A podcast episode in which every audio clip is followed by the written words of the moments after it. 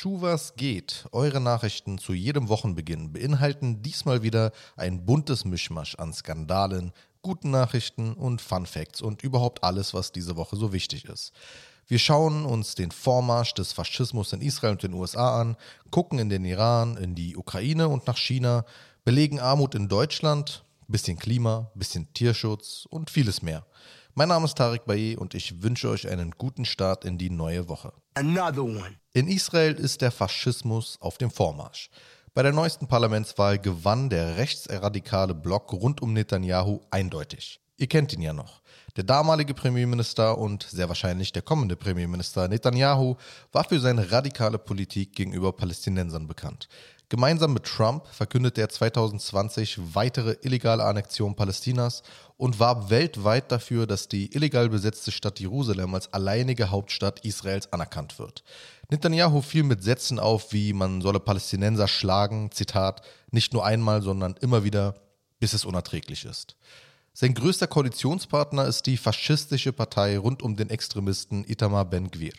Ben-Gvir, der regelmäßig davon schwärmt, Palästinenser zu töten, hat in seinem Wohnzimmer ein Foto des Terroristen Goldstein zu hängen, der 1994 in einer Moschee in Hebron 29 Menschen ermordete und 150 verletzte. Die Vorgängerorganisation der Partei ist in der Europäischen Union und in den USA als Terrorgruppe eingestuft.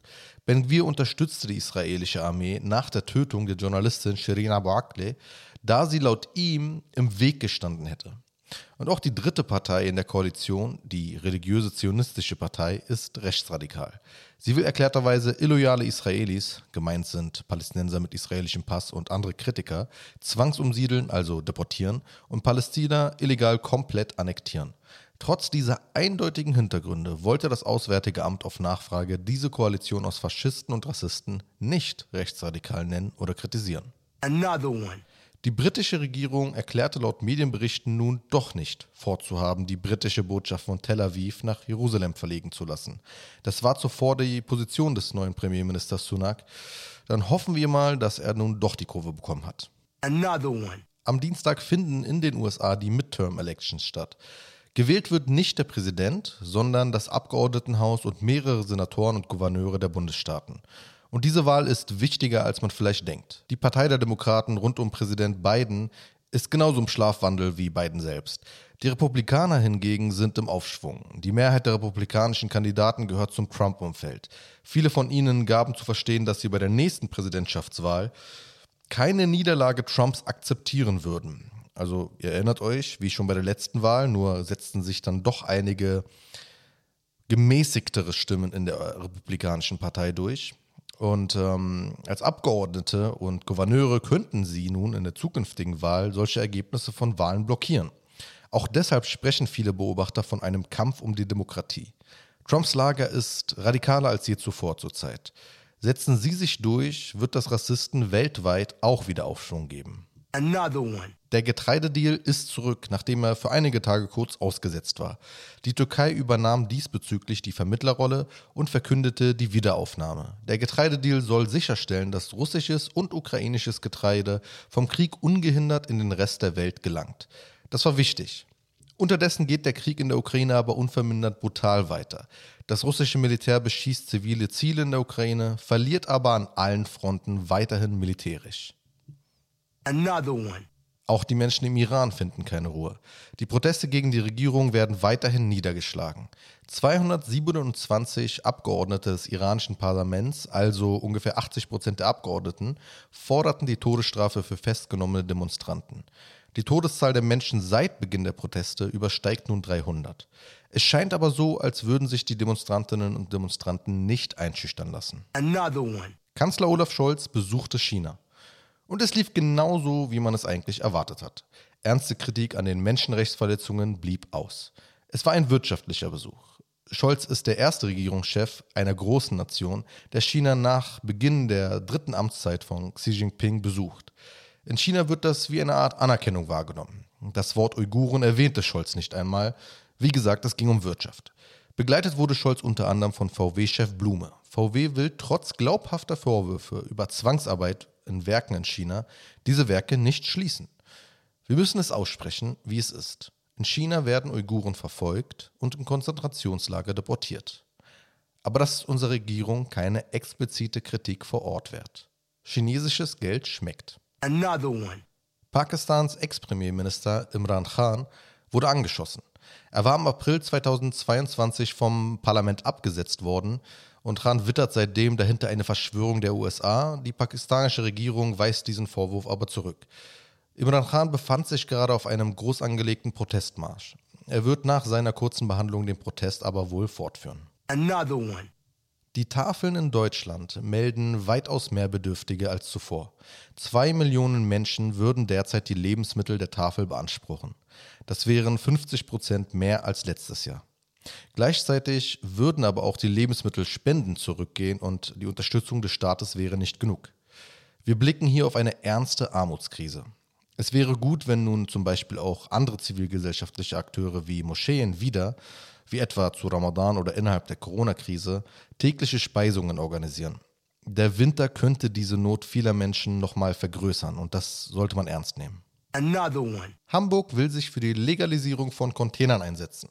Von Containern spricht man, wenn man aus Containern bzw. Mülltonnen von Supermärkten weggeschmissene, abgelaufene Lebensmittel mitnimmt. Containern ist in Deutschland illegal. Hamburg will damit ein Zeichen gegen die Verschwendung setzen. Another one. Die ostdeutschen Bundesländer kündigten eine intensivere Zusammenarbeit gegen Rechtsextremismus an.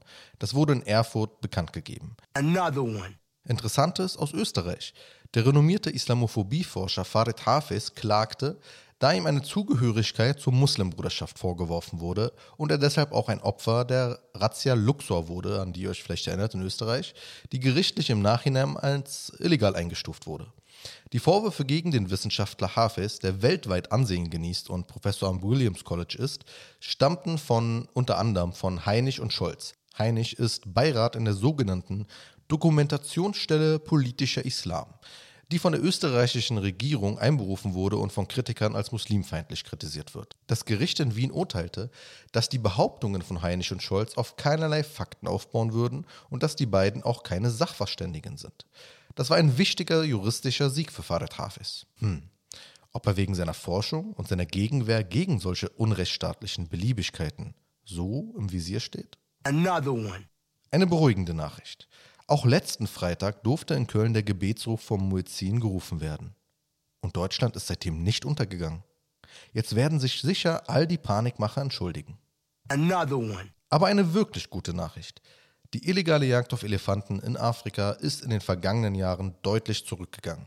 Seit 2011 habe sich die Zahl der getöteten Tiere mehr als halbiert, hieß es am Dienstag in einem Bericht der Internationalen Artenschutzkonferenz.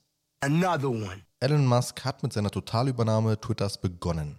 Über die Hälfte der Mitarbeiter wurde entlassen oder wird noch entlassen. Einige Kritik am Musk auf Twitter wurde auf mysteriöse Weise abgestraft, indem die Accounts entweder in ihren Möglichkeiten eingeschränkt wurden oder gar suspendiert wurden. Zahlreiche Leute löschten aus Protest mittlerweile ihre Accounts, da befürchtet wird, dass der politisch eher rechts- oder beziehungsweise rechtspopulistisch verortete Musk Twitter zu einem rechtspopulistischen sozialen Medium umbauen wird. Another one. Die Weltklimakonferenz 2022 hat nun in Sharm el-Sheikh in Ägypten begonnen. Und es geht heiß zu, im wahrsten Sinne. Die Weltorganisation für Meteorologie verkündete zum Auftakt, dass die letzten acht Jahre die wahrscheinlich heißesten Jahre seit Beginn der Aufzeichnung gewesen sind. Durch die Klimaerwärmung nehmen die Extremwetterphänomene weiterhin zu. Another one. Gute Nachrichten für die Stasi. Äh, ich meine äh, Stalker ohne Hobbys. Fotos von Falschparkern sind für Anzeigen zulässig. Das entschied das Verwaltungsgericht Ansbach in Bayern. Das Fotografieren würde die Datenschutzrechte nicht verletzen. Ich bezweifle, dass dieses Urteil vor höheren Gerichten standhalten kann, aber schauen wir mal. Another one. Die Skandale rund um den öffentlich-rechtlichen Rundfunk häufen sich. Es kam nun raus, dass der WDR-Intendant Buro die Beitragszahler über 700.000 Euro im Jahr kostet. Er allein. Was für eine verschwenderische Medienarbeit. Bedenkt, wir sprechen mit einem minimalen Bruchteil davon Dinge aus, die in den größten Medien ausgelassen werden oder übertreffen deren journalistische Qualität häufig. Darauf bin ich auch stolz. Aber Jani, wir fragen ja nicht mal nach so viel. Das ist wirklich sehr, sehr viel. Aber ein kleines bisschen mehr wäre schon sachdenmäßig, ehrlich. Another one. Wir haben diese Woche zum ersten Mal ein paar ausgeschriebene Stellen zu verkünden. Die Institutionen Nur Energy und Avicenna haben Stellenausschreibungen veröffentlicht, die ihr dort auch auf deren Kanälen finden könnt. Vielleicht ist ja für den einen oder anderen etwas Passendes dabei. Another one. Ramadan rückt näher. Ja, darüber reden wir jetzt. In 20 Wochen ist es bereits soweit, Ende März schon. Die Zeit vergeht wirklich wie im Flug und die Vorfreude steigt. Meine Freunde, das war's auch schon wieder für diese Woche. Vergesst aber nie, egal wie stressig eure Woche auch sein mag, es ist nicht so schlimm, wie nicht den Mut zu haben, das rassistische israelische Besatzungsregime zu kritisieren. Abonniert uns überall, wo man uns abonnieren kann, unterstützt unsere Arbeit und habt eine wunderschöne Woche.